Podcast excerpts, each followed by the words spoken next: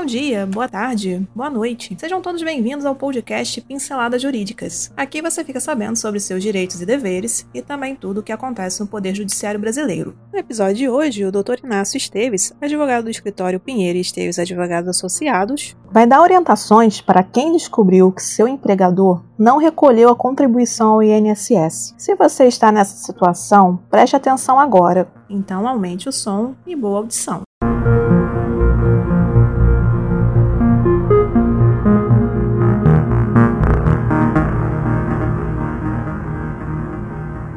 Como proceder se meu patrão não recolheu a contribuição previdenciária? Para ter direitos, temos que ter obrigações e, no caso, contribuições.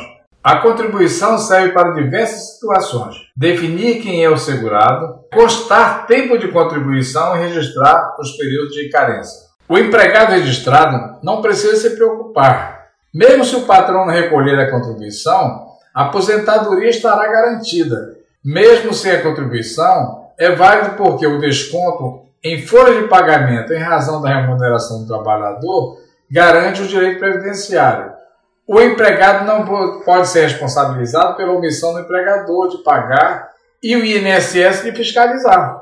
Porém, em caso de contribuinte individual autônomo, temos duas situações diferentes. A do trabalhador por conta própria, que deve pagar as próprias contribuições e a do trabalhador que presta serviço para a empresa, que tem a obrigação de reter 11% do valor da prestação dos serviços. Quem paga por conta própria sabe muito bem quando pagou e quando não pagou.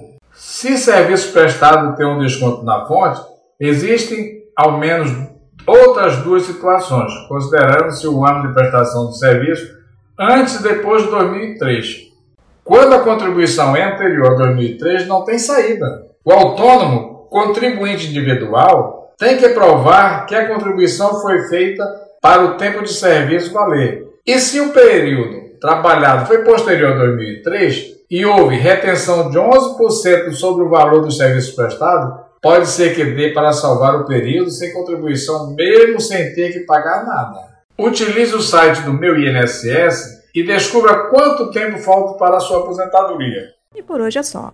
Agradecemos sua atenção e esperamos ter lhe ajudado com este conteúdo. Toda semana são lançados dois novos episódios. Este podcast tem o apoio técnico-jurídico da Pinheiro Esteves Advogados Associados e o apoio tecnológico digital da Clã Soluções Digitais. Para conhecer mais, os links estão na descrição. Até o próximo episódio.